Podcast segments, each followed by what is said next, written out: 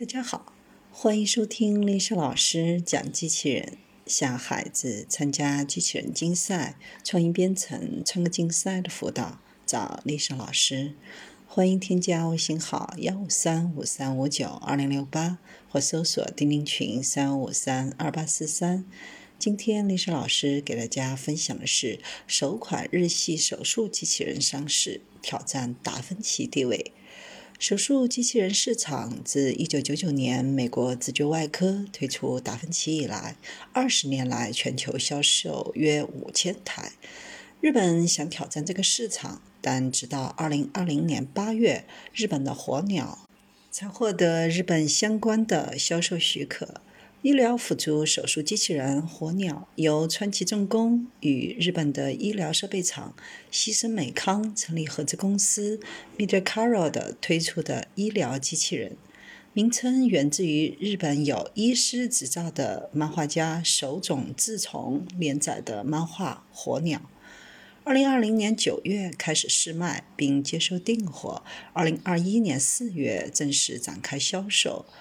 根据 m i d c a r a 的与川崎重工的规划，火鸟由川崎重工在日本兵库县的明石工厂来生产。2022至2023年获得欧美销售许可，持续引进新技术，目前已经能透过 AI 与大数据收集资料并学习。2025年准备引进 5G 技术，进行远距离医疗。虽然上市时间落后达芬奇约二十一年，但 MediaCaro 指出达芬奇的一些缺点，比如单价高达二百万美元不易采购，没有提供触觉反应，影响动刀的施力感，以及手腕之间容易互相干涉。而火鸟的四只机械手臂以互不干涉为前提进行设计，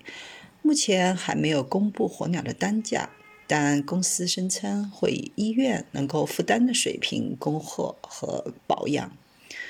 日本研发手术机器人的厂商不只是 MediaCaro 的，还有其他的新创企业，也推出轻型、低成本、不同原理的手术机器人，宣称达芬奇不能提供触觉反馈的理由在电动马达驱动，